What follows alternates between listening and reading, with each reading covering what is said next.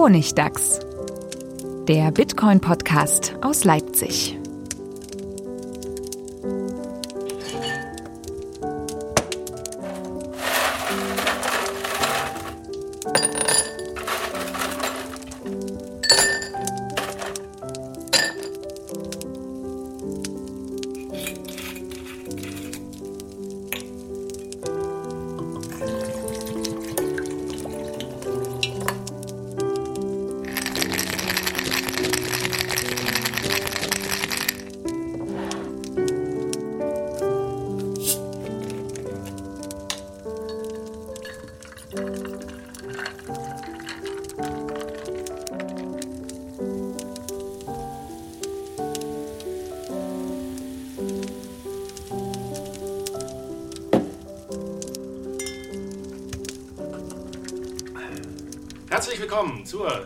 Siebten Folge vom Honigdachs, dem Bitcoin-Podcast aus Leipzig. Wie immer mit Friedemann von The Correspondent, Manuel, hallo Manuel von GuideUp. Hallo. Und Stefan von Bitcoin Privacy. Hallo.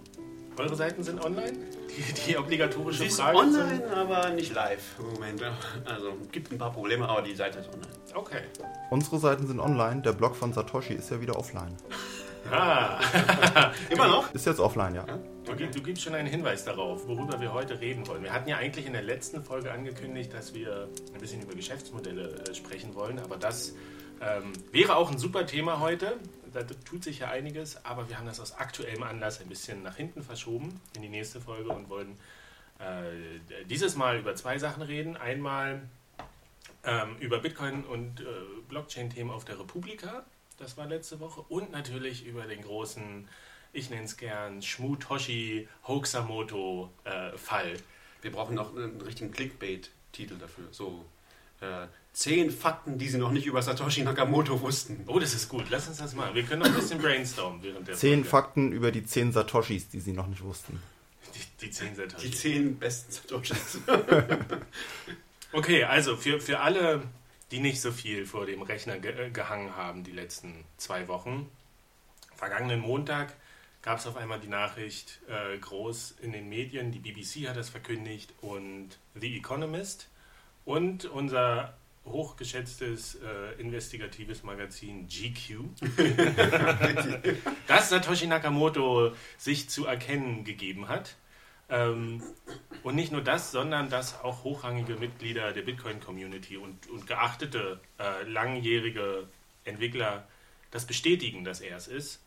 Und zwar der ominöse Name war Craig Wright mal wieder. Ein Australier, der schon Ende letzten Jahres von Gizmodo und Wired war. Äh, enttarnt wurde. Enttarnt Damals enttarnt, jetzt ist er selber. Gegen seinen Willen. Dieses Mal ist er selber an die Öffentlichkeit. Ist er selber gegen seinen Willen an die Öffentlichkeit getreten. Also das war so die Ausgangssituation äh, letzte Woche Montag. Dann brach im Internet quasi, äh, manche Artikel haben das auch so gesagt, die Hölle los. Äh, die einen haben das total abgefeiert und gesagt, endlich ist er da. Die anderen haben gesagt, das stimmt alles nicht. Und die Community hat angefangen zu recherchieren. Ähm, und auch wir waren davon so ein bisschen, also ich weiß nicht, wie es bei euch ist. Also mich hat das schon ein bisschen äh, nicht kalt erwischt, aber zu einem Zeitpunkt, wo ich so dachte, oha, weil ich fünf Stationen vor der Republika war, in der U-Bahn saß ähm, und dort ja den einzigen Bitcoin-Workshop, expliziten Bitcoin-Workshop äh, auf der gesamten Veranstaltung gemacht habe und so dachte, da werden einige Fragen äh, auf mich und Christian und äh, Annalena zukommen. Äh, und habe dann erstmal super viel recherchiert, aber das, kann ich gleich nochmal erzählen. Wie, wie war das denn bei euch? Wie, wie habt ihr davon erfahren und was war der erste Gedanke, der euch durch den Kopf ging, als ihr erfahren habt, dass die BBC vermeldet, äh, Satoshi Nakamoto ist gefunden und eben hochrangige Mitglieder aus der Community das bestätigen? Ähm, als die Nachricht kam, Craig Wright ist wieder Satoshi und diesmal mit Beweisen alles, da dachte ich mir, okay, das wird jetzt ein lustiger Tag mit ganz viel Drama und alles Spaß. Dann im nächsten Satz kam, okay, Gavin Andreessen, der ehemalige Chefentwickler, und John Matonis, ein, ein auch sehr hoch angesiedelter Mann der Bitcoin-Welt. Die beiden sind überzeugt, es ist Satoshi, da habe ich erstmal geschluckt. Weil wenn die beiden überzeugt sind, dann, dann muss da irgendwas dran sein. Und ist ja nicht das erste Mal, dass Satoshi enttarnt wurde oder geoutet wird. Und da dachte ich mir, naja, okay, passiert halt regelmäßig. Aber wenn tatsächlich irgendwann mal Satoshi auftauchen würde, der echte Satoshi, das hätte schon deutlich große Konsequenzen. Ja, aber natürlich, so wie immer, ich war dann sehr schnell überzeugt, okay, ist wieder alles Unfug. Warum? Warum? Was, was hat dich überzeugt? Ich meine, äh, hochrangige oder, oder hoch angesehene Mitglieder, Medien. Das ist so im Nachhinein für mich immer noch so das, das große Mysterium von diesem ganzen Kapitel, wie Craig Wright es geschafft hat, die beiden wirklich zu überzeugen. So ähm, rein von, von der Frage, ob er es denn ist, der Satoshi. Er hat so, so Anführungszeichen Beweise gebracht und da war innerhalb von, von einer halben Stunde war Reddit oder der Community war klar, das ist alles haltlos und äh, böswillig zusammengebastelt. Da war sehr schnell klar, das ist kein echter Beweis. Also es reicht nicht. Das war doch eher der Punkt. Ist, Böswillig. nee, also nicht nur das. Also es ist nicht nur, es reicht nicht oder so, sondern es war ja wirklich offensichtlich zur, äh, äh, konstruiert, um die Leute reinzulegen. Es war sowas von, es hat gar, war gar kein Beweis. Es war überhaupt, überhaupt gar kein, es war einfach nur derselbe Hoax wie, wie, wie vor äh, ein paar Monaten. Also es war eine, eine, eine Signatur, die einfach schon so im äh, Genesis-Blog steht, einfach rausgenommen und irgendwo reingeklebt und aber falsch dargestellt in dem, in dem Artikel, ähm, was das eigentlich bedeutet und was es, was es macht. Und es hat eigentlich, es bedeutet gar nichts. Es sagt überhaupt nichts aus. Das hätte jeder machen können. Und so wie es präsentiert wurde, kann man nur sagen, es war eine Fälschung. Und es war eine Fälschung. Also es war wirklich offensichtlich darauf angelegt, die Leute zu täuschen. Ganz klar. Also, aber Aber vielleicht können wir es nochmal kurz zusammenfassen, was, was wirklich gemacht war. Dieser, dieser Craig Wright, der hat, äh, der hat, der wollte zeigen, dass er Satoshi ist, indem er ähm, quasi eine Nachricht signiert mit einem Schlüssel, den nur Satoshi Nakamoto besitzen kann, nachweislich.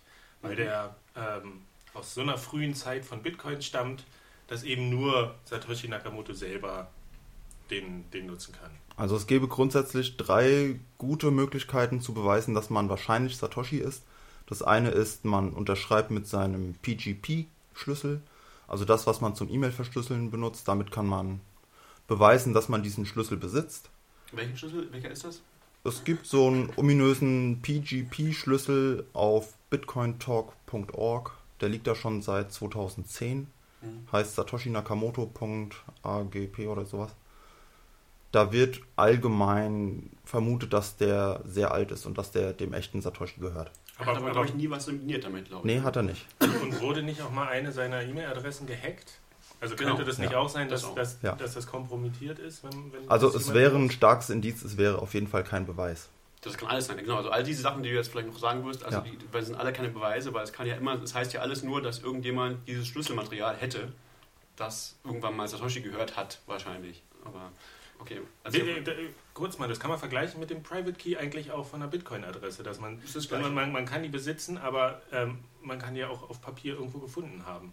Man muss sie nicht von Anfang an besessen haben, man kann den ja auch offline irgendwoher bekommen haben, den Schlüssel.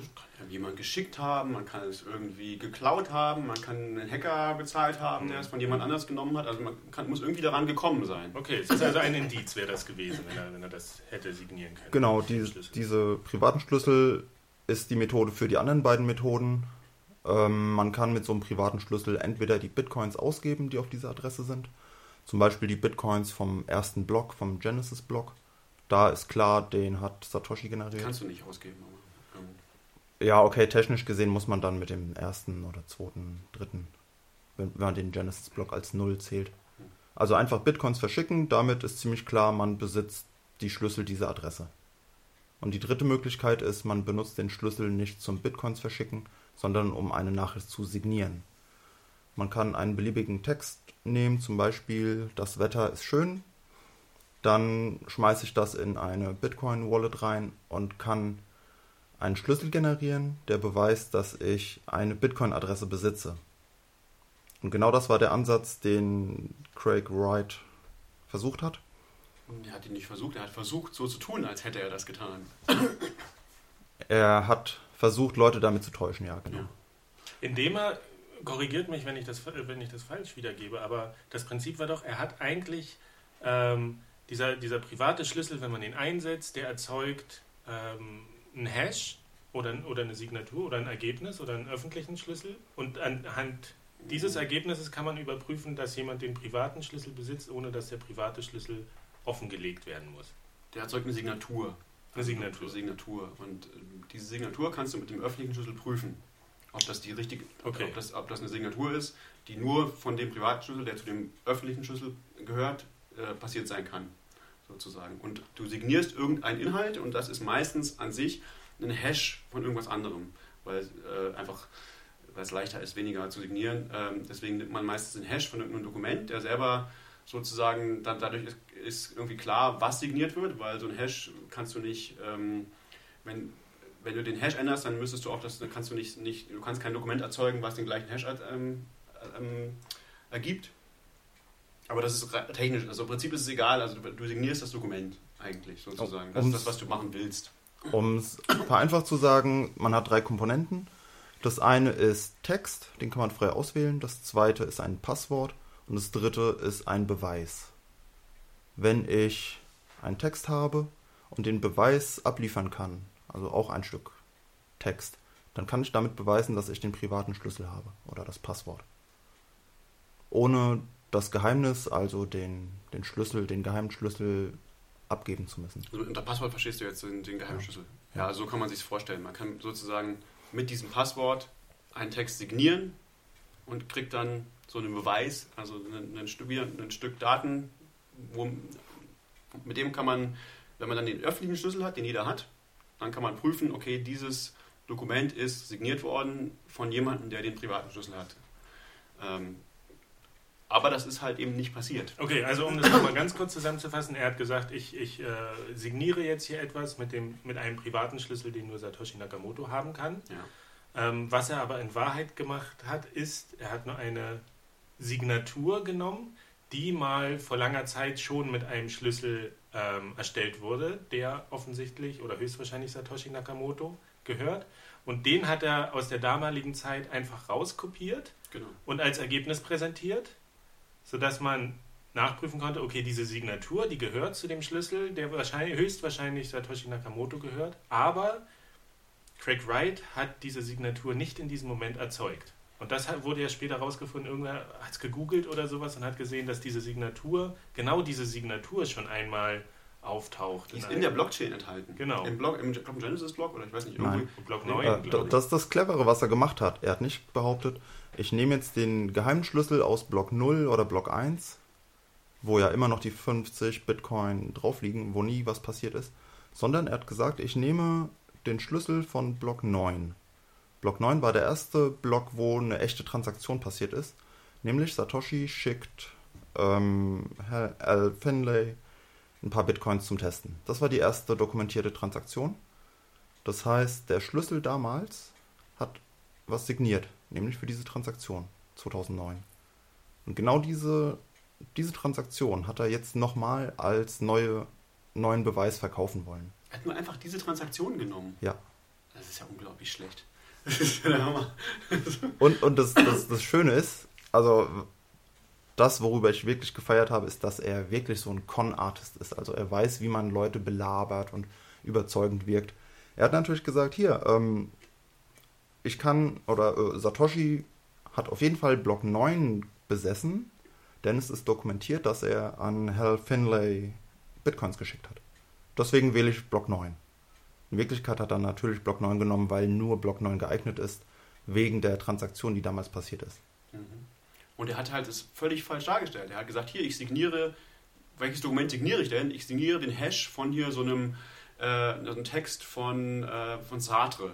Sartre, Äh, ja. Genau, wobei das Interessante ist, er hat diesen Text auch nicht ganz gezeigt. Es war aber irgendwie klar, welcher Text es ist. Und es war einfach kein Hash von diesem, von diesem Text, den er signiert hat, sondern es war einfach diese Transaktion scheinbar. Also ähm, es war einfach was völlig anderes. Wenn man das also nachvollzieht, jeder, der das wirklich nachvollziehen hätte wollen, was er da gemacht hat, musste darauf kommen, dass es nicht klappt. Und, äh, und es waren in diesem, er hat ja so einen, so einen Blogpost geschrieben, in dem er irgendwie so total umschweifig erklärt hat, äh, wie man irgendwas signiert und so. Und das war auch voller Fehler und so, so offensichtlich ein Blödsinn stand da so drin, so, also so wirklich so, er hat so Sachen geschrieben wie, äh, ja, das wird dann mit einem Verfahren, äh, das wird mit einem Verfahren berechnet, das man Kombinatorik nennt. Äh, nein, Kombinatorik ist ein äh, Zweig der, der, Mathematik und äh, also der hat so totalen Mumpitz darin gemacht und, und dann hat er die Skripte gezeigt, die er angeblich benutzt hat, um das zu machen. Und in den Skripten waren halt ganz subtile Rechtschreibfehler drin, die halt aber dazu gefügt haben, dazu geführt haben, dass man da, wenn man das jetzt ausführt, dieses Skript, konnte man halt manipulieren, was es eigentlich tut. Und also es war so offensichtlich ähm, gemacht, um Leute zu ähm, um Leute zu täuschen, aber es war auch irgendwie, es hätte ihm klar sein müssen, dass nach einer halben Stunde auf Reddit jedem, äh, dass jemand rausfindet, das ist Quatsch. Also das ist, das war so, so offensichtlich, dieser Fake, dass man sich auch wieder fragen kann, warum hat er das gemacht? Also, weil. Ja, aber, aber Moment, offensichtlich ja nur für Leute, die sich sehr gut damit auskennen. Ich meine, ich habe das ja auch alles gesehen und ähm, habe auch die Kritik dann bei, bei Reddit gefunden, wo gesagt wurde, diese, diese Signatur, die existiert schon und hier ist der Code und da hat er irgendwie Rechtschreibfehler drin. Da dachte ich so, ja, kann ich jetzt aber auch nicht einschätzen, wie kritisch ähm, dieses Argument ist, dass das, dass das nicht funktioniert. Und ähm, ich meine, klar, irgendwo im Internet da draußen gibt es jemanden, dem das auffällt. Das ist ja das Tolle genau. auch an, an, dieser Crowd.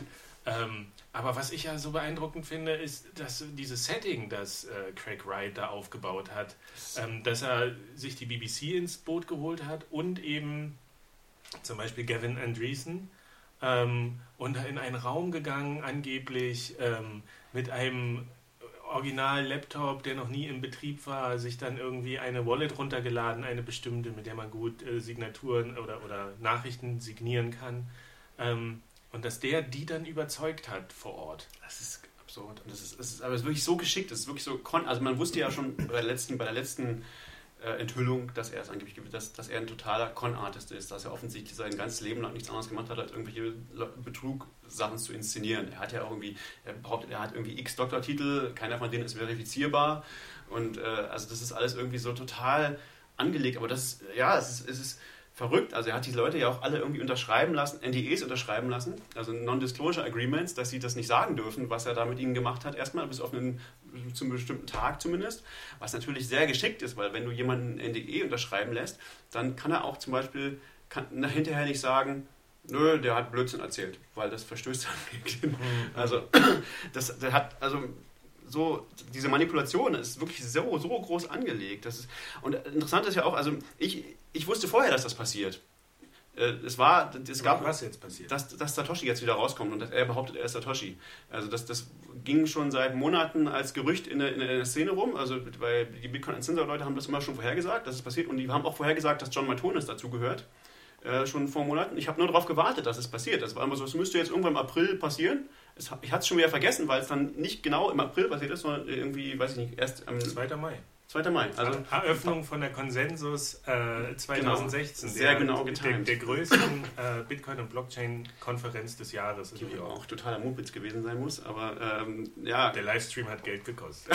199 Dollar, um, um in den Livestream zu gehen. Was? Ja, ja, nee. es, muss, es, es, muss aber wirklich ein Fest des Blödsinns gewesen sein.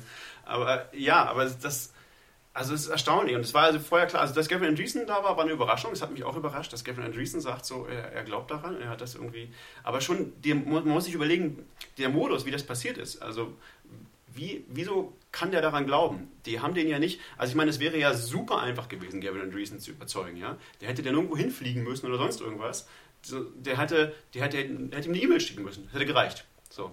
Aber nein, er lässt ihn, er lässt ihn NDE unterschreiben, er lässt ihn nach London fliegen geht mit ihm in irgendein Hotelzimmer und macht irgendwas Geheimnisvolles.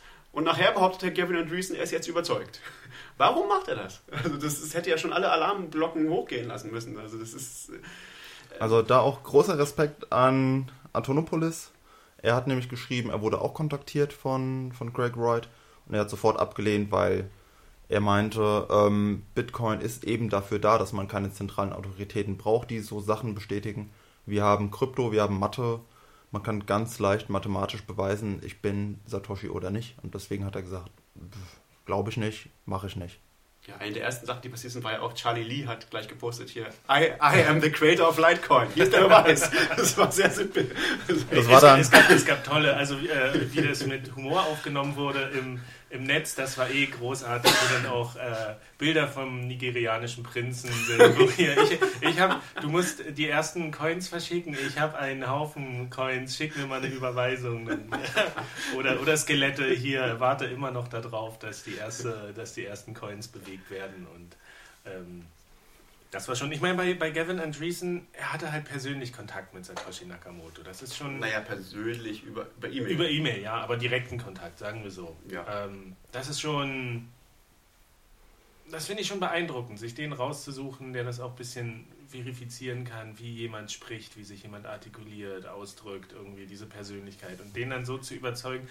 Also ich bin immer noch so verwundert von diesem Aufwand. Ich meine, du hast schon, Stefan, du hast damals äh, im Dezember schon gesagt, so entweder ist das wirklich, es ist äh, Craig Wright, beziehungsweise Craig Wright und dieser Dave Kleiman. Diese andere, das wird eventuell möglich. Craig Wright ist völlig ausgeschlossen. Ja, das aber ist. entweder sind sie es oder es ist ein, ein, ein Betrug, der seit Jahren in einem riesigen Maßstab irgendwie stattfindet. Und genau dasselbe ist ja jetzt immer noch so. Das ist so aufwendig gestaltet, so durchdacht, irgendwie so, so ins Detail inszeniert.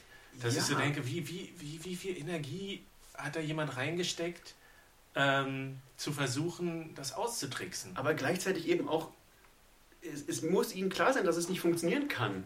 Es, also entweder sind die wahnsinnig naiv, ob- obwohl sie so eine geschickten Conman sind, oder aber es muss geplant sein, dass es auffliegt. So, weil, weil das, das, das, ich meine, das ist doch klar, wenn du so einen Post, Post schreibst, dass irgendjemand im Internet auffällt und dass er leicht beweisen kann, dass es offensichtlicher Betrug ist, das, das muss ihnen doch klar sein. Also das, da, da hilft es doch auch nicht, wenn du irgendwie irgendwelche Leute überzeugst. Also natürlich kannst du damit irgendwie Verwirrung stiften. Also, also wie habe ich, hab ich davon erfahren? Das war ja auch ganz, ganz spannend. Ähm, ich hab, äh, wir haben an unserer Webseite gearbeitet und haben, ich habe mal zwischendurch auf äh, Bitcoin Average geguckt und plötzlich ist der Bitcoin-Preis ge Preis gecrashed. Ich habe da ist schon wieder was passiert. Aber gecrasht halt. Naja, 10 Dollar oder so. Also, aber Schön, ging halt so, man das schon als Crash ja, genau. Inzwischen ist es ja sehr stabil. So genau wie so, oh, irgendwas muss passieren, irgendjemand hat verkauft. Keine Ahnung, nichts passiert wahrscheinlich. Und irgendwie ein paar Stunden später habe ich erst irgendwie gelesen, so, ah, Satoshi ist gefunden worden, das erklärt's. Craig Wright ist Satoshi, das erklärt natürlich, dass der so, ähm, das erklärt. Aber natürlich war ich auch irgendwie, wie gesagt, äh, war ich auch irgendwie geflasht davon, dass, dass Gavin Andreessen so das, das sich dazu bekannt hat. Aber wie gesagt, ich habe das auch schon dann mit, mit Skepsis gesehen, weil, wie, wie ich schon mal gesagt habe, Gavin Andreessen hat in letzter Zeit wirklich so viel Unsinn äh, verzapft, dass man sich, dass man wirklich äh, annehmen muss. Ich glaube, die, die wahrscheinlichste Erklärung ist, er versucht sich selbst als, als Warren Canary zu stilisieren. Er versucht selbst irgendwie durch sein Verhalten zu zeigen, man kann mir nicht trauen. So, ähm, ich werde von irgendjemandem manipuliert. So. Und das ist ein bisschen die Frage, wer steckt denn wirklich dahinter? Äh, Weil, was hat Craig Wright von der ganzen Sache? Ihm muss klar sein, dass das nicht, dass das niemand glaubt. Also auf, das kann niemand glauben. Das, das kann nicht sein. Ähm, Ja, wenn er, zumindest wenn er so clever ist, das in dem Maßstab aufzubauen und zu genau. inszenieren Also und zu durchdenken, dann ist so dieser letzte logische Schritt, warum hat er das nicht bedacht? Warum? Dass es nicht geht. Also, das ist komisch. Also entweder ist er wirklich, es kann natürlich sein, man, er ist irgendwie, weiß ich nicht, äh, das ist halt eine geistige Störung, er hat irgendwie einen, einen Zwang, Leute zu, zu manipulieren und, aber, und sieht irgendwie nicht die Konsequenzen oder sie sind ihm egal oder weiß ich nicht. Das ist vielleicht auch eine Erklärung. Oder die andere Erklärung ist vielleicht, dass tatsächlich jemand anders dahinter steckt. Also das ist ja, es gibt ja ganz viele Verschwörungstheorien, ne? dass irgendwie, wer will der Bitcoin-Community schaden? Das, das ist ja auch wieder was, was jetzt irgendwie Zwietracht sät, weil es ist isoliert jetzt Gavin Andreessen, die sind jetzt die Commit-Privilegien weggenommen worden.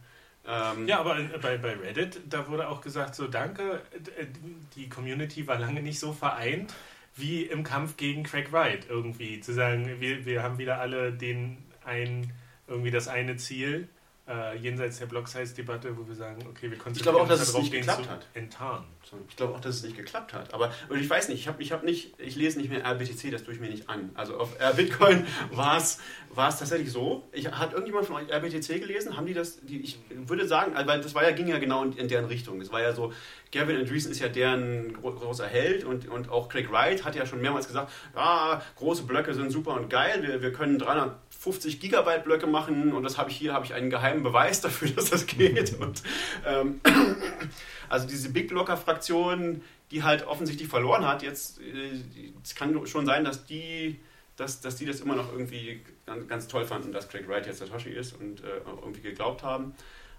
Aber ja, was es hat nicht funktioniert für die Allgemeinheit, oder? Also ich, ich weiß nicht, ob es wirklich der Versuch war, vielleicht mit so einem Paukenschlag die, die Presse, die Medien weltweit äh, zu überzeugen, dass vielleicht die Kritik aus dem Netz so ein bisschen untergeht oder da nicht gehört wird. Vielleicht war das, wenn, wenn man es versucht irgendwie. Ich meine, die BBC, die ist so reichweitenstark, die hat so eine Reputation. Wenn du dann noch Leute aus der Community hast. Und es ging ja auch, muss man ja sagen, es ging ja eins zu eins äh, in die deutschen Medien, die, die das total, ähm, ich will jetzt nicht sagen ungeprüft, äh, doch, teilweise ungeprüft übernommen haben. Also nochmal zur Republika zu kommen. Ich saß halt, als ich das gehört habe, im, im Zug und dachte mir so, oh Gott, ey, ich, ich fahre jetzt zur Republika, das ist die größte Netzkonferenz in Europa.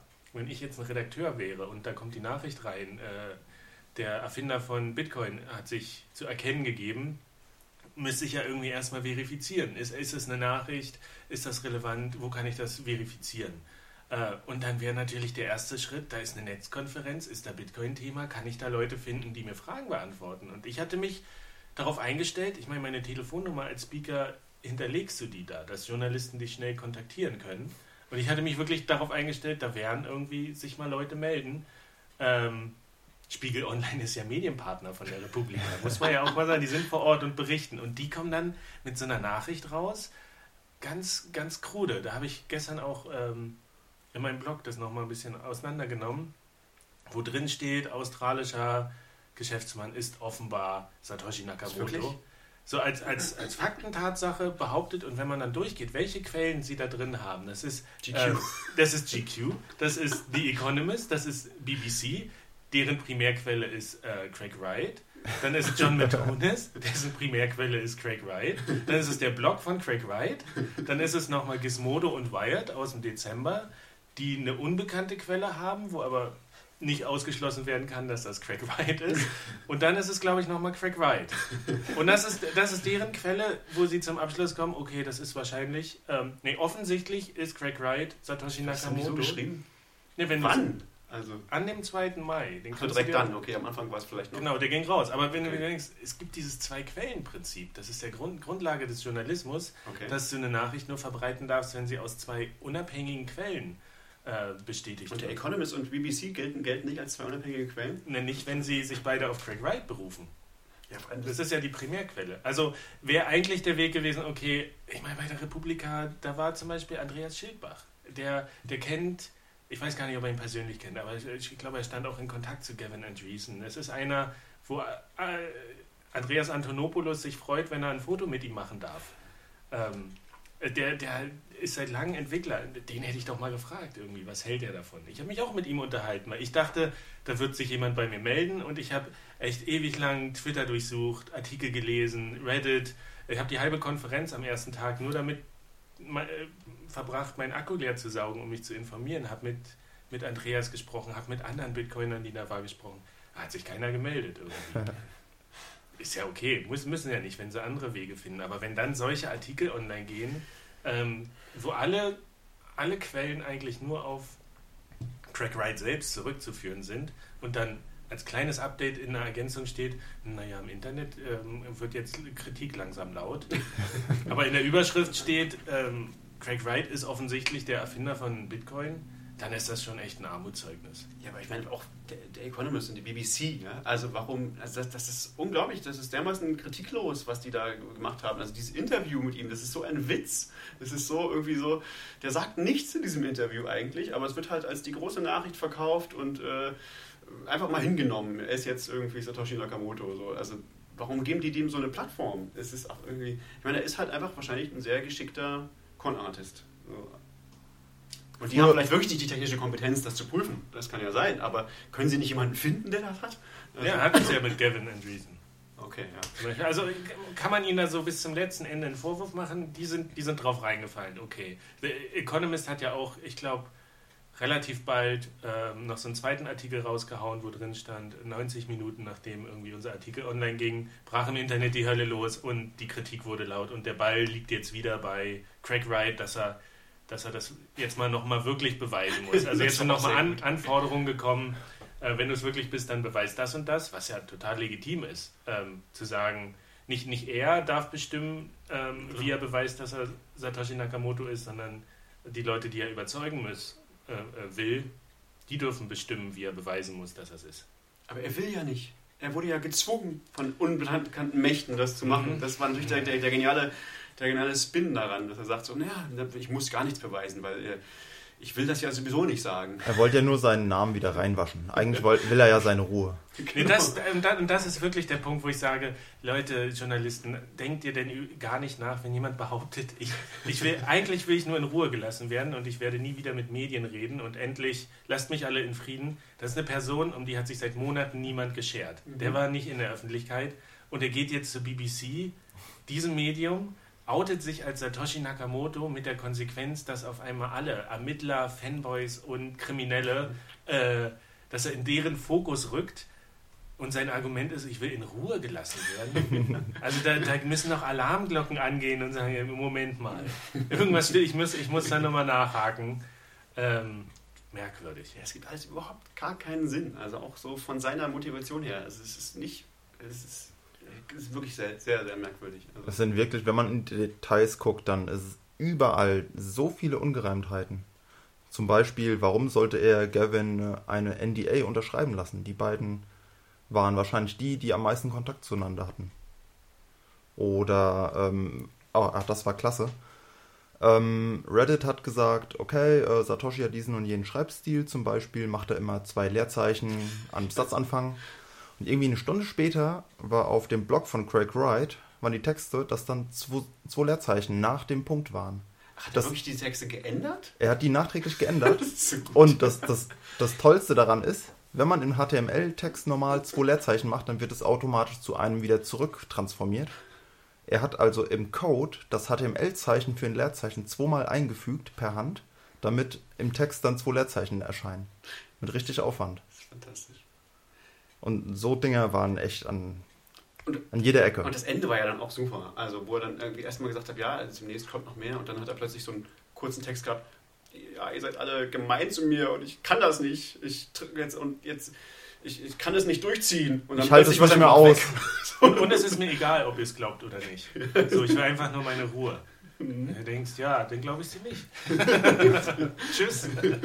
Ich meine, was das Einzige, was bisher gesichert gilt, ist, er hat nicht bewiesen, dass er Satoshi Nakamoto ist, aber niemand anderes hat oder, oder niemand konnte beweisen, dass er nicht Satoshi Nakamoto ist. Das muss man ja auch irgendwie zumindest im Hinterkopf behalten. Das kann, aber er ist, die, er, ist so, so, er ist die unwahrscheinlichste Person auf der Welt, die Satoshi Nakamoto ist. Also, oh, da fühle ich mich ja geehrt. Ja, also du bist ganz viel, deutlich eher Satoshi Nakamoto als er. Also ich meine, er ist, hat erst wiederholt versucht, den Leuten betrügerisch äh, äh, ähm, nahezulegen, er ist Satoshi Nakamoto. Er, es ist irgendwie klar, wenn man ihm zuhört oder ihm irgendwas von ihm liest, dass er nicht die Kompetenz hat, auch nur irgendwas, irgendwas äh, Technisches zu tun, also geschweige denn Satoshi Nakamoto zu sein. Das ist, das ist völlig klar. Er ist ein bekannter Betrüger. Ähm, er hat irgendwie äh, Ärger mit, mit dem, mit dem äh, er, hat, er, hat, er hat auch Motivationen dafür, sowas, ähm, ähm, sowas äh, zu, zu behaupten weil er halt irgendwie Ärger mit dem, mit dem australischen, mit, äh, mit den australischen Steuerbehörden hat. Und es gibt wohl irgendwie, also es gibt so Theorien, dass er halt irgendwie, äh, wenn er jetzt beweisen könnte, er wäre Satoshi, dann hätte er diesen Ärger nicht, weil dann hätte er, äh, hätte er das Geld, was er irgendwie ausgegeben hat von denen, das wäre dann ja nur geliehen oder so. Also es wäre dann wahrscheinlich okay. Also das ist. Von wem jetzt aus? Okay, also seine Geschichte ist, Genau, dann noch mal kurz. Was ist die Motivation, sowas zu machen? Die, die Geschichte läuft ja schon länger und das war auch der Aufhänger von einem halben Jahr, als die erste Nachricht rumging. Also er hat behauptet, ich habe einen Trust und da sind viele, viele, viele, viele Millionen drin, irgendwie 200 Millionen oder sowas. Die hat er aus Bitcoin. Das hat er erstmal behauptet und hat damit eine Firma gegründet, die damit sehr viel Geld hat. Ist das dieser Tulip Trust irgendwie? Ja. Das ist der Tulip Trust, ja. ja. Strange Wortwahl. okay. Damit ist er zur ATO gegangen, also zur Australian Tax Organization oder Office oder sowas. Und hat gesagt, hier, wir haben ganz viel Geld, wir brauchen jetzt mal einen Vorschuss, um äh, Forschungsgelder auszugeben. Irgendwie so, so eine komische Masche mit dem Ergebnis, dass er 9,6 Millionen Dollar von der Steuerbehörde bekommen hat. Ohne Als- was ausgegeben zu Ohne was Ja, auszugeben. So als Tax, als als Tax Rebate irgendwie. Als, als, Als vorauszahlende Steuererleichterung. Irgendwie sowas, oder ja, genau. Ja, ja. Also wahrscheinlich hat er behauptet, ja, wir machen jetzt ganz viel Forschung und da werden wir ganz viel Steuern zahlen. Erstmal brauchen wir einen Vorschuss zurück, irgendwie sowas. Jetzt äh, Steuerbehörden, die sehen es wahrscheinlich nicht gern, wenn die uns Geld geben in so Mengen. Also haben die irgendwann mal nachgefragt und dann musste er beweisen, dass seine Firma tatsächlich, ich glaube 230 Millionen war es, an, an Geldern hat. Da hat er behauptet, ja, ich bin Satoshi und ich habe die privaten Schlüssel der, dem Trust gegeben und der Trust gehört der Firma. Äh, Das ist aber alles geheim und es geht auch nicht über die Blockchain und die Schlüssel zeige ich auch niemanden. Und äh, achso, ich beweise jetzt mal, dass ich Satoshi bin und ich gehe jetzt mal in die Presse. So ungefähr hat er es eingefädelt. Und praktischerweise ist der Trust auch, äh, darf, d- angeblich darf der Trust irgendwie die, diese Bitcoins erst freigeben 2020. So, bis dahin sind Aber das sind, nur dass ich verstehe, das sind Menschen, die diesen Trust verwalten. Oder ist das eine, Ja. ist, liegt das jetzt bei einem Notar ähm, quasi als Dokument? Und das ist so, sowas wie eine juristische Person? das, das weiß ich nicht, was das juristisch Weil, ne, was ich mich halt frage, wenn dann wieder mehr Men je mehr Menschen involviert sind, desto schlechter ist es doch, irgendwelche Geheimnisse ähm, zu verwalten, gerade wenn es auch noch um Private Keys geht, ähm, ja jede zweite Börsenpleite gezeigt hat, dass es irgendwelche Inside-Jobs waren, wo die Leute einfach die Chance gesehen haben, da Geld abzuräumen. Ja, natürlich. Und also das frage ich mich so, auch, auch in dem Gedanken auf, ist, ist, ist Satoshi Nakamoto eine Person oder sind das mehrere Personen? Aber das ähm, führt jetzt gerade zu weit weg. Also der hatte, der hatte quasi Der hat- Probleme mit, dem, mit der Finanzbehörde in Australien. Ja, Also sagen wir mal so, es würde ihm sehr helfen, wenn alle glauben würden, er wäre Satoshi Nakamoto, weil er sonst wahrscheinlich in den Knast kommt. Ähm, in Australien. und da würde ich sagen, Mission geglückt. Äh, er kann jetzt vorlegen, ja, die BBC und noch so ein paar andere große Medien haben geschrieben, ich bin Satoshi und äh, die, die größten Entwickler von Bitcoin sagen auch, ich bin Satoshi, also da habt ihr es. Glaubst Ja, du wirklich? Ja, ja, aber die haben doch, selbst Gavin Andreessen hat doch gesagt, so, es könnte gut sein, dass ich wie bambuselt wurde oder sowas. äh, Was Bambusel. Weil, und ich hätte das nicht machen sollen, ähm, wenn, ich, wenn ich gewusst hätte, dass das, dass das alles im Privaten ist und dass dieser kryptografische Beweis, den er liefert, dass der nicht veröffentlicht wird, sodass das ganze Internet es nachvollziehen kann. Also die Kritik ist doch jetzt genauso öffentlich. Ja. Also, also The Economist hat, hat sich quasi ein bisschen zurückgenommen bei der BBC. Ich glaube schon, die haben auch einen, einen Haufen Artikel nochmal rausgebracht danach, die dann auch kritisch sind. Also ich als, als Steuerangestellter in Australien würde ja sagen, Moment mal, aber also bewiesen ist das jetzt nicht. Du hast es behauptet. Ja, das ist natürlich eine interessante Frage. Was das dann, also ich vermute, dass es im Endeffekt darauf hinauslaufen wird, dass es vielleicht ein Gerichtsverfahren gibt. Und dann ist natürlich ein bisschen die Frage, ist er, muss, er, muss er beweisen, dass er nicht schuld ist oder muss, müssen die beweisen, dass er schuld ist? Und vielleicht reicht es tatsächlich in dem Fall. Und man kann jetzt nicht beweisen, dass er nicht Satoshi Nakamoto ist. Ne, er muss ja gar nicht beweisen, dass er Satoshi ist. Er muss beweisen, dass sein Trust 230 Millionen Dollar schwer ist. Und ich glaube, dazu kann man ihn wahrscheinlich zwingen. Vermutlich. Ja, wenn er es nicht beweist, ja. Dann Also, dass es zumindest die überwiegende Mehrheit denkt, dass das sein Motiv ist.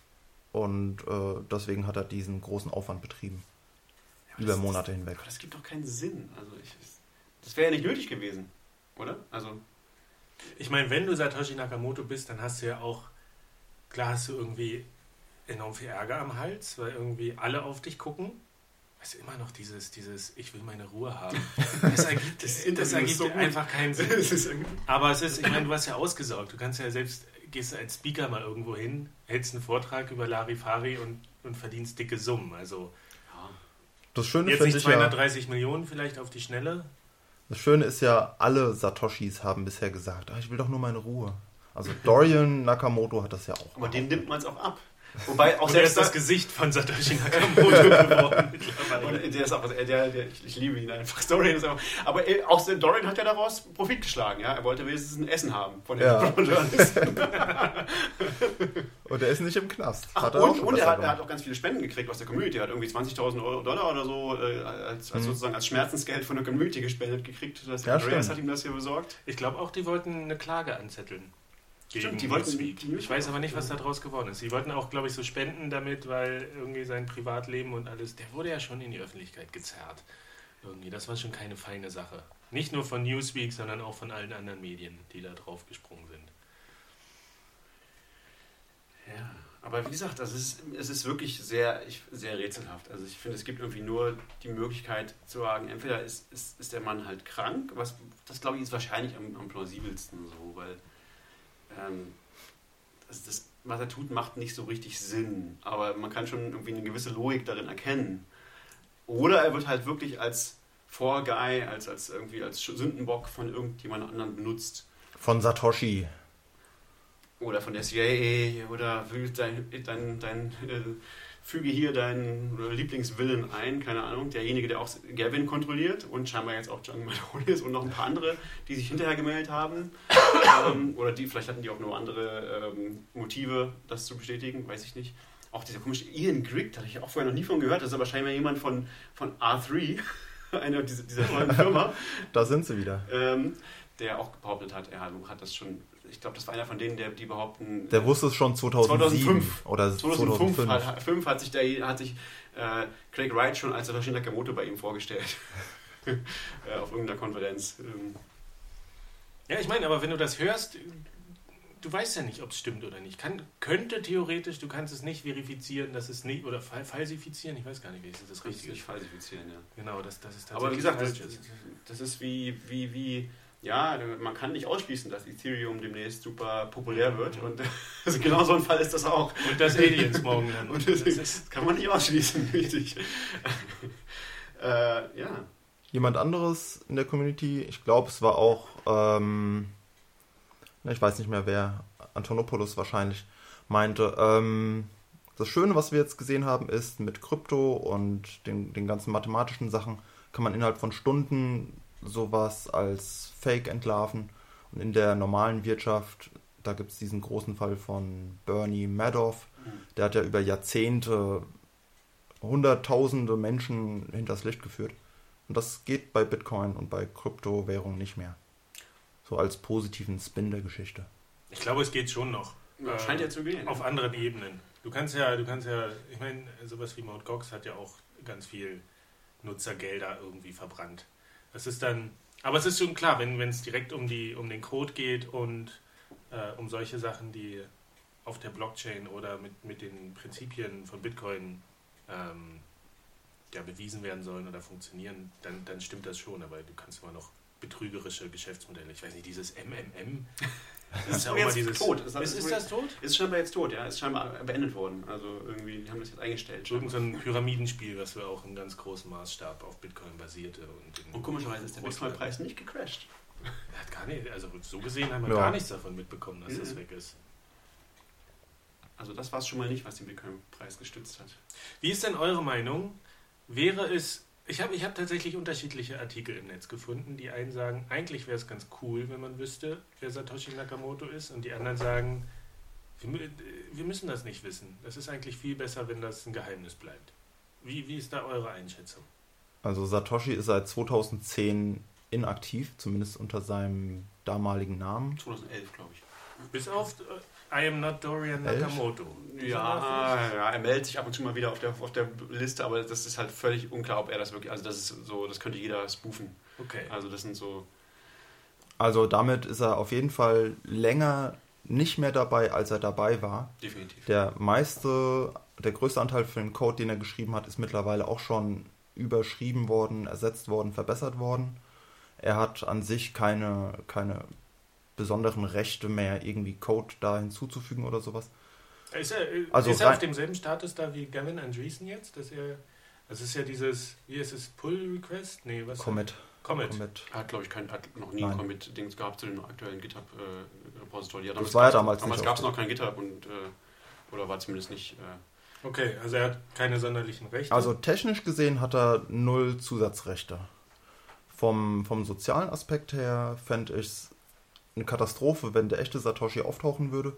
Zum einen die ganzen Halbinformierten, die würden in Panik verfallen und es wäre ein Riesentumult. Zum anderen hätte man dann eine, eine in Anführungszeichen Autorität, die man angreifen kann und das würde auf jeden Fall passieren, dass eine Schlammschlacht in Medien über ihn herzieht. Dann für ihn persönlich wäre es blöd, weil er hat dann die riesen Zielscheibe auf seinem Rücken und es kommt nichts Gutes bei raus. Also man hat keinen Vorteil jetzt für Bitcoin oder für die Community oder für die Welt, wenn jetzt bekannt wäre, wer Satoshi ist. Ich fände es schade, wenn er irgendwann auftaucht. Aber ich fände es natürlich super spannend, es irgendwann zu wissen. ja, es ist, es ist eine tolle Quelle von Drama, jedes Mal wieder. jedes passiert. Jahr. Jedes Jahr. Dieses Jahr. Dieses Jahr haben wir schon zwei gehabt, zweimal gehabt. Nee, das ist erst letztes, war noch letztes Jahr. Ne? Dezember war es. Er ist sozusagen in zwei Jahren. Erst in zwei Jahren der Satoshi. Also wir müssen, können erst nächstes Jahr wieder mit, mit Satoshi rechnen. Äh, ja, ich, ich sehe es ähnlich wie du. Ich finde auch, dass das, ähm, das kann eigentlich nichts Gutes bewirken, wenn er jetzt wieder auftaucht. Er, er, er, kann auch nicht wirklich irgendwie, man kann nicht erwarten, dass er irgendwelches Wissen beiträgt oder so. Dass er, also er hat ganz viele Sachen nicht gewusst, die wir heute wissen. Ähm, man kann nicht erwarten, dass, dass, dass, dass er irgendwas lösen würde in einem positiven Sinne ähm, dass er der Community wer, wirklich helfen würde. In der Block-Size-Debatte wäre es hilfreich, da jemanden zu haben, der Überhaupt Machtwort fällt? Es wäre, nee, es wäre absolut desaströs. Also das war ja, haben ja viele vermutet am Anfang, dass das ein Ding ist, warum, da, warum er das jetzt macht. Er hat das ja versucht und hat totalen Quatsch erzählt. Ähm, in der Block-Size-Debatte, da geht es halt um Fakten. Also es geht halt darum, ob Dinge, was Dinge äh, für, für, für Wirkungen haben. Und das kann man halt mathematisch zeigen oder, oder also man kann es ausprobieren. Und dann braucht man niemanden, der sagt, oh, ich möchte aber, dass das jetzt so ist. Also weil das, was er dazu gesagt hat, das war nach heutigem Stand naiv.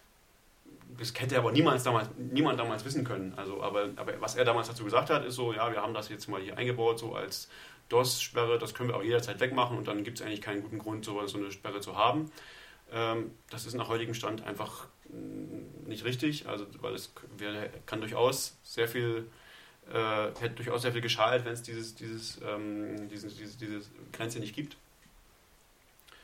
Und er kann dazu nichts, also ich könnte, könnte mir nichts vorstellen, was er dazu beitragen könnte, was, was das irgendwie vereinfachen würde oder so, diesen Prozess. Also das, das, das ist ja auch gerade was, was die Community an sich geleistet hat, dass da durch einen sehr schmerzhaften Prozess auch irgendwie tatsächlich Wissen entstanden ist und tatsächlich auch mehr Sicherheit entstanden ist, dass wir heute mehr darüber wissen, äh, was geht und was nicht geht und was, was wünschenswert ist.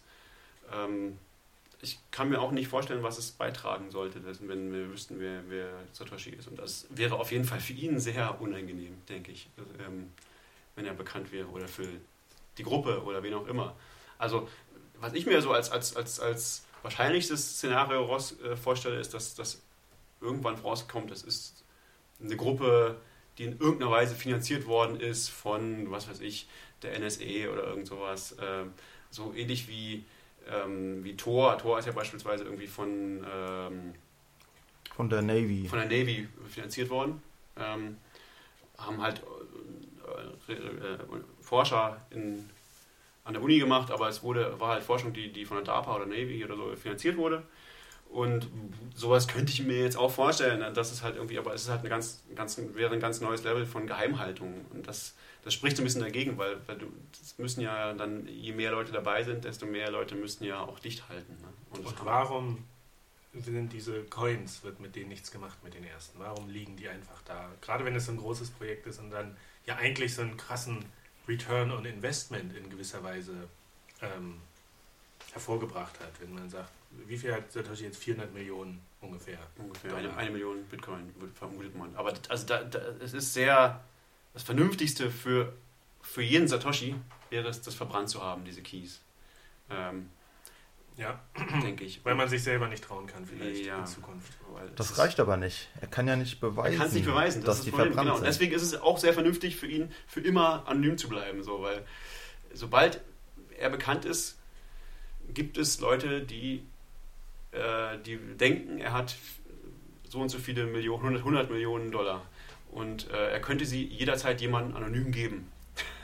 Das ist natürlich sehr schlecht. So, also da, da hast du so viele, so viele Kriminelle allein, die dir Böses wollen, mal ganz abgesehen von den Staaten und so. Ähm, das kann nicht gut sein. Also insofern ist es ähm, kein Ruhm, den man zu Lebzeiten haben. Kein Ruhm, den man zu Lebzeiten haben will, auf jeden Fall. Das ist vielleicht auch noch eine, eine, eine, Möglichkeit. Jemand, der ein Testament irgendwie sozusagen beweist, er ist Satoshi. Ähm, denkbar. Ich frage mich ja immer, wie machen das die Superreichen, bei denen 400 Millionen jetzt nicht aufsehenserregend sind? Es gibt ja einige Menschen auf der Welt, die milliardenschwer sind. Die sind namentlich bekannt, da weiß man, wie deren Gesichter aussehen. Die leben auch immer noch. Ja, ja, aber die äh, betreiben auch enormen Aufwand. Also erstens äh, haben die die nicht, haben die nicht eine Milliarde einfach mal so zu Hause in Bargeld liegen, die sie jemandem einfach geben können, wenn er kommt und sagt, gib's mir. Äh, und bei Bitcoin ist das halt so, dass du halt nicht nur ist es schlimmer als Bargeld, du, du kannst den auch nur von Weitem erpressen und sagen, hier, ich bringe dich und alle, deine ganze Familie um, wenn du nicht bis dahin ach, ich bin großzügig, nur 10% deines Vermögens mir auf diese Adresse überwiesen hast. Ähm, und du kannst ja nicht ausschließen, dass das passiert. Also insofern das ist halt perfekt, um erpresst zu werden. Und das, das, hast du ja sonst nicht. Und die Leute haben ja ihre, ihr Vermögen irgendwo in irgendwelchen Aktien, wo jemand tatsächlich physisch zur Bank gehen muss und sagen, ich will das jetzt hier machen. Und die haben ja auch Personenschützer und die haben, also die betreiben ja enormen Aufwand. Also ich glaube, es ist tatsächlich, wenn du Milliardär bist, das, das ist ja kein öffentliches Leben mehr, so wie ein normaler Mensch. Dann kannst du nicht einfach auf die Straße gehen und, und unerkannt irgendwo leben. Das, das, das zieht schon ganz viele, auch, auch negative Konsequenzen nach sich. Hat natürlich auch positive, ja, aber ich glaube, du, das ermöglicht, das verunmöglicht dir schon ein normales Leben zu führen. Also, wenn es bekannt ist, dass du Milliardär bist. Was wir alle nicht sind. Wir sind Nein. keine Milliardäre. wir sind auch nicht Satoshi. Wer ist denn? Wer Ein ist bisschen denn jetzt? Satoshi sind wir schon alle. Wir müssen jetzt schon mal spekulieren, wer ist Satoshi? Ich glaube, das gehört zu dieser Folge dazu. Ich habe es ja schon gesagt. Äh, Schwierig. Hm. Eine Gruppe von Leuten angeheizt durch die CIA oder so. Bei denen aber aber Gruppe ist schwierig, echt mit der Geheimhaltung. Irgendwer, irgendwer. Gerade wenn du so, ich meine, du hast es gesehen bei den Silk Road Ermittlungen, dass die Ermittler, die haben ihre Chance gesehen, da irgendwie noch Profit rauszuschlagen äh, und haben den äh, Ross Ulbricht dann noch erpresst und versucht irgendwie da, weil es eben anonymes Geld ist und alles. Das ist schon knifflig. Ja. Es ist, es ist. Ach, ich habe so eine schöne, ich habe gerade so eine schöne Doctor Who Folge gesehen mit so einem Time Paradox, wo irgendwelche, die Erklärung war irgendwie, wenn, ach, das will ich jetzt gar nicht erklären, das, das geht zu lang. Ich weiß es nicht, ich weiß nicht, wo es herkommt alles, was ich weiß, ist, die, die größten Indizien deuten auf diesen Nick Schabo hin. Oder Herr Finney. Oder Herr Finney. Aber der hat ja die erste Transaktion von. Ja, das wäre ja trivial zu fälschen, dass du sie selbst schickst, die erste Transaktion. Also das wäre ja. Der ja. hat den, den, der ist am nächsten dran irgendwie in einer gewissen Weise. Zeitlich und auch und fachlich. er ist tot. Also, und er, er hat und auf jeden Fall die Kompetenz dafür gehabt. Und er kann auch mal wiederkommen, er ist eingefroren. Und er kann auch mal wiederkommen. Er kann, das wäre auch, das wär auch toll. Zu Lebzeiten den Ruhm nicht kriegen, jetzt ist er gestorben, jetzt könnte er den Ruhm verdienen und irgendwann kommt er zurück. Oh, da wird es aber sehr religiös. Das hätten wir an Ostern bringen müssen. Ja, wieder Auferstehung, das wäre toll, ja. Also, das Auftauen von. das Auftauen. okay, aber. Ja. Nixaro, ich weiß nicht. Nixaro hat vielleicht gar nicht die Kompetenz dazu. Äh, bin ich nicht sicher. Nixaro äh, hat, hat viel damit zu tun, hat viel im Vorhinein, aber ich bin nicht sicher, ob er die technische Kompetenz dazu hat. Das zu tun. Vielleicht ist er so ein Zweierteam, könnte ich mir noch vorstellen dass er die Hälfte ist oder sowas. Ja. Um das mal Aber die, die linguistischen Analysen haben ja ihn als ehesten, ähm, glaube ich, in, in, ja, ich auch äh, identifiziert. Also eine These ist, Satoshi war wahrscheinlich schon sehr früh irgendwie in den Kreisen unterwegs mit Krypto und Währungen und hat da schon vorher bestimmt was veröffentlicht. Da tauchen eigentlich immer vier Namen auf. Das eine ist Harold Finney und Nick Sabo, wie ihr schon gesagt habt. Und dann gibt es noch Wai Dai, Wai Dai ja. und Adam Beck. Adam Beck halte ich für sehr unwahrscheinlich. Also das sind zumindest die vier, Können die wir die nochmal kurz einordnen? Adam Beck hat der nicht auch, ist er nicht bei Blockstream jetzt? Er ist bei Blockstream. Der hat das gegründet. Block, Adam Beck ist der Erfinder von Hashcash, was die, die, die Hash-Funktion ist, die, also nicht die, die Funktion, sondern sozusagen die Die von der- Logik. die, ja, die Idee sozusagen, also ist ein bisschen, was er genau gemacht hat, ist eine sehr gute Frage. Also die, äh, die, die Idee von Proof of Work ist nicht von ihm, die ist, soweit ich weiß, von Cynthia Dwork in den 90er Jahren erfunden worden. Ich habe die übrigens auch mal erfunden, äh, unabhängig davon, zusammen mit, meinem- mit, mit meinem Professor. Satoshi. Ich, ja, aber das war, war halt 20 Jahre zu spät oder 10, ich bin nicht sicher. Also wir haben damals, wir hatten, haben damals genau das, was äh, der, äh, er auch gemacht hat. Ähm, Nämlich die Idee, so, ähm, du musst irgendwas berechnen, um damit zum Beispiel ähm, E-Mail zu frankieren, um Spam zu verhindern. Und das war auch die Idee, die, glaube ich, auch er hatte mit Hashcash. Er hat tatsächlich auch eine, eine, eine konkrete Funktion ausgewählt und das ist genau die Funktion, die wir jetzt haben, nämlich SHA-256. Aber die Idee, so, ein- so ein Proof of Work überhaupt zu benutzen, ist noch älter. Die ist von Cynthia Dwork, eine sehr renommierte Wissenschaftlerin, bei, die hat bei Microsoft damals gearbeitet. Ähm, also das hat er gemacht, ähm, diese Funktion, also sozusagen na, diese, diese Funktion als in, in, dieser, in dieser Anwendung das erste Mal benutzt. Aber das ist noch ein sehr weiter Weg zu Bitcoin. Also das ist, aber, aber er ist halt auch einer von denen, die auf diesen Cypherpunk-Mailinglisten eine Rolle gespielt haben. Also der hat auf jeden Fall, war in diesem Dunstkreis von Leuten, die sich darüber Gedanken gemacht haben, wie auch bei Dai und so, war er auf jeden Fall dabei. Ähm, aber ansonsten ist es eigentlich erst seit, seit relativ in kurzer Zeit, er hat relativ spät auch erst wieder sich in Bitcoin eingemischt. Das war auch ganz lustig. Er hat auch, er hat auch von Bitcoin gehört, hat es aber? Adam, Adam- Adam, Beck hat es aber für Quatsch gehalten. Er hat gedacht, das kann nicht funktionieren. Und als dann Eine 2013 bessere Ab Ablenkung kannst du doch nicht machen. und hat dann nicht Satoshi bist. 2013 erst angefangen, Bitcoins zu kaufen. also behauptet er zumindest. Gutes Aber- Tarnmanöver, Ja, sehr gutes Tarnmanöver. Aber ja, keine Ahnung. Von Vaidai weiß ich so gut wie nichts. Gibt, lebt der noch? B-Money hat der Das, erfunden. ja, ja, Das genau. Aber so ich habe von dem nichts mehr gehört. Gibt es den noch? Oder, Man meldet sich zumindest nicht aktiv in. Nicht unter dem Namen. Was, wer, wer waren die anderen da noch? Das waren die vier. Ach, Herr Fenny, der ist tot, genau. Ja. Das war, der war ganz früh mit dabei und Nick Sabo. Okay, wir sind jetzt schon ziemlich fortgeschritten mit der Zeit. Vielleicht lassen wir es einfach offen, wer. Dave Klein ist es, glaube ich. Heißt er Dave? Kleinman. Kleinman. Kleinman, genau. Kleiman. Kleinman. Kleinman, okay. Der, Hat auch Also den da- Vorteil, der ist tot. Der ist tot, genau, ein großer Vorteil. Er hatte auch wohl eine gewisse Kompetenz in diesem Bereich. Und er hat mit Craig Wright zu tun. Äh, was irgendwie erklären würde, also wenn er jetzt wirklich irgendwie nochmal noch mal auftaucht, dass, dass, dass der wirklich irgendwie was, dass es diesen Trust wirklich gibt und dass er wirklich irgendwelche Keys hat und so, dann ist Kleiman auf jeden Fall ein, ein Kandidat, weil Wright ist ausgeschlossen. Also das ist, halte ich für absolut unmöglich, dass, dass Wright es wirklich ist. Aber was nicht, nicht auszuschließen ist, ist, dass Kleiman es tatsächlich war.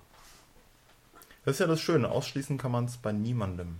Man kann nicht beweisen, dass jemand nicht Satoshi ist. Ja, aber bei Wright kann man es schon am meisten ausschließen von allen Menschen, glaube ich. Dann ist eher Mutter Teresa Satoshi gewesen. War die da schon tot? Ich weiß gar nicht. Angeblich. Okay, kommen wir noch mal ganz kurz. Äh, kleiner Rückblick auf die Republika. Das noch vielleicht zum Abschluss. Ähm, da hatten wir einen Bitcoin-Workshop und der war ganz großartig. Ähm, die, die Organisatoren hatten uns leider den kleinsten Raum gegeben von 17 Bühnen mit 42 Plätzen und als wir da schon rein sind, um das vorzubereiten, äh, dachten wir, da läuft noch der Workshop davor. Aber die saßen schon alle drin, um, um äh, Bitcoins geschenkt zu bekommen. Ja, Free Bitcoins. Free Bitcoins, klick hier. Der Clickbait-trächtigste Titel der Veranstaltung. Und am Ende haben sich irgendwie über 100 Leute da reingedrängt in den Raum und wie viele gar nicht noch reingekommen sind, ist schwer zu sagen. Ähm, Und es hat alles super funktioniert. Das war, das war Tolle Aktion. 100, finde ich. 100 Super. Wallets installiert, äh, 100 Paper Wallets eingelöst, über 100 waren es, glaube ich. Ähm, dreiviertel Stunde Zeit, dass das alles funktioniert hat, das einzuscannen, dass sie dann auf einmal meinten, huch, ich habe ja 5 Euro auf meinem, auf meinem Handy, was ja auch krass ist, muss man ja nochmal sagen, dass, äh, dass es schon echt nicht wenig Geld ist, was Satoshi Pay, danke nochmal, da zur Verfügung gestellt hat, einfach so hier Bitcoin zu verschenken. Aber ich meine, du kannst einen Praxisworkshop nur machen, wenn du den Leuten auch Geld gibst. Und dann haben wir, wir haben Wallets mit denen installiert, haben den Paper Wallets ausgeteilt, die haben das eingescannt bei sich, erste Transaktion. Und dann haben wir noch an den Snowden Defense Fund haben wir Geld geschickt, durfte jeder gucken, wie viel es ist, haben Blockchain-Info aufgemacht und da geguckt, wie die Transaktion reinging. Und das Internet hat auch gehalten in dem Raum, das war ganz gut und es war sehr beeindruckend und die Leute meinten am Ende auch, puh, ich vorher dachte ich so, ah, soll ich mir das antun, ist das alles zu kompliziert und am Ende gehe ich hier raus mit Bitcoins äh, und habe es verstanden irgendwie. hat zwar noch tausend Fragen. Also das war schon ein echt großer Erfolg. Äh, und ich denke, ich werde den einfach nächstes Mal wieder einreichen. Ja. More free Bitcoins. Ja, even more ist dann Teil 3. Ich meine, auf der, auf der Republika gab es so einen Sketchnotes-Workshop, wo die gesagt haben, es ist zum dritten Mal, zum vierten Mal, glaube ich, wie man lernt, irgendwie durch, durch Malen bessere Notizen auf Konferenzen sich zu machen. Mhm. Gar nicht mitschreiben, sondern irgendwie Icons malen und Überschriften gut setzen und Kästen. Und der war zum vierten Mal und ich kann mir echt vorstellen, dass nächstes Jahr Bitcoin- und Blockchain-Themen noch mal viel größer da stattfinden werden, weil die hatten alle, alle anderen Blockchain-Veranstaltungen, fast alle waren auch proppevoll. Irgendwie. Und das waren viele. Ich habe gesehen, es waren irgendwie noch fünf andere vielleicht. Ja, ich, ich glaube, es gab noch drei andere zu Blockchain in diesem Fintech-Slot oder Schwerpunkt und einen noch zur Musik. Uh, New Kids on the Blockchain. Der, der war erstaunlich gut, weil da, ja, da saß jemand vom Fraunhofer Institut und meinte, das ist, das war eine sexy Technologie äh, und irgendwie Ethereum ist Bitcoin-Blockchain auf Steroiden. nee, aber er meinte, das Problem ist, ähm, das wird in, in, in, äh, in, in naher Zukunft wird das gar nicht so relevant sein, weil wenn du so eine offene Datenbank hast, wo alle ihre Daten eintragen und das dann verfolgbar gemacht ist, das scheitert daran, dass die Musikverlage und die Labels, die wollen ihre Daten gar nicht preisgeben. Natürlich. Das ist das, da, da scheuen die sich am meisten. Die, die, wenn man ihnen sagt, das ist die Lösung und es geht eh dahin, alles offen, die ums Verrecken wollen die nicht kooperieren miteinander und anderen Zugriff auf ihre Daten geben. Und solange das nicht geändert ist, werden wir auch nichts mit Musik irgendwie in der Blockchain oder mit, mit Metadaten, solange die diese Metadaten nicht scheren, ähm, wird da überhaupt nichts passieren. Und das war eigentlich ganz erfrischend, dass eben das nicht nur so durchgehypt wurde und da hast ja immer mal Artikel hier, die Musikbusiness kann man revolutionieren, Blockchain-Technologie. Ähm, aber es scheitert dann an so einfachen Dingen, dass wenn die Leute nicht bereit sind zu kooperieren, nutzt einem auch eine offene Plattform nicht. Das ist ein sehr vernünftiger Einwand, also der fast bei fast allen diesen Blockchain-Dingen zutrifft. Die meisten Leute haben gar kein Interesse daran, dass ihre Geschäftsgeheimnisse in der öffentlichen Datenbank liegen. Auch Banken nicht. Deswegen sind ja private Blockchains die Zukunft. Richtig. AQA, ne, wie heißt das? also known as AKA as MySQL. okay, das, das als kleiner Rückblick oder habt ihr noch irgendwelche Fragen? Nee, aber jedenfalls finde ich toll, dass das so geklappt hat, dass das irgendwie. Das war, ich war auch sehr erleichtert danach. Also ich würde sagen, die Usability, die Benutzerfreundlichkeit ist ein ganz Stück weitergekommen, wenn du so gute Sachen berichten kannst. Da hat sich schon viel getan. Wobei man, das haben wir auch in der Vorbereitung gemerkt, es ist wirklich das, was Andreas Antonopoulos in seinem Vortrag auch meinte. Es, es liegen noch Welten dazwischen, bis der Otto-Normal-User irgendwie äh, Bitcoin so benutzen kann, wie man E-Mail heute benutzt. Das ist wirklich, da gibt es selbst wir saßen manchmal davor und dachten so, dieser Knopf, was, wenn ich da in dieser Wallet, die so einfach gestellt wird, was passiert da genau, wenn ich da jetzt drauf drücke? Wirklich. Aber du musst so ein bisschen rumspielen und experimentieren. Ähm, und das war auch ein großes Experiment, dieser Workshop. Funktioniert das? Funktioniert das auch mit dieser Masse an Leuten. Über 100 Leute. Und es hat gut funktioniert. Ähm, und wir werden den wieder machen bei anderen Veranstaltungen. Also du suchst jetzt schon Sponsoren wieder für, für nächstes Jahr? Immer. Ich habe ich hab sogar schon welche, die gesagt haben, oh, wir würden uns da auch dran beteiligen. Ähm, aber ich suche auch Gelegenheiten, um diesen Workshop zu machen. Es muss ja immer auch das Interesse geben, dass Leute sagen, hier, schenk uns Geld. Also wenn jemand möchte, dass auf seiner Veranstaltung Geld verschenkt wird, ja. wir sind dabei. Richtig. Genau, das ist auch ein schönes Schlusswort. Wir verschenken Geld ähm, und ihr hört uns. Das ist der Deal. So machen wir es. Gut. Nächstes Mal endlich Geschäfts Geschäftsmodelle, da tut sich ja auch einiges. Wir teasen schon mal wieder ein bisschen. ähm, genau, dann im, im Juni, Mitte Juni. Ansonsten am 19. ist der Bitcoin-Stammtisch. Nächsten Donnerstag. Ja, Nächste Woche. Zusammen mit der CryptoCon wer das verbinden will, mal nach, ins schöne Leipzig zu kommen, eine Messe zu Verschlüsselung und Privatsphäre und Manuel, kannst du Genau, Privatsphäre, ähm, digitale Selbstverteidigung. Ähm, wie benutze ich diese und jene Software? Was kann ich selbst machen? Viele Workshops und Talks und macht Spaß. Und Lohnt alles sich. kostenlos. Natürlich kostenlos. Und sehr schön gemacht, liebevoll, klein, nettes Ambiente. Kann man verbinden, 19. bis 21. glaube ich. Donnerstag bis Sonntag. Genau, und an dem Donnerstag Bitcoin-Stammtisch hier auch in Leipzig. Ihr seid alle herzlich eingeladen. Kommt vorbei und ansonsten vielen Dank, dass ihr euer Wissen über Schmut Hoshi Hokusamoto äh, mit mir und allen anderen geteilt habt. Es war ein Spaß. Verschlüsselt schön eure Backups. Ciao. Tschüss.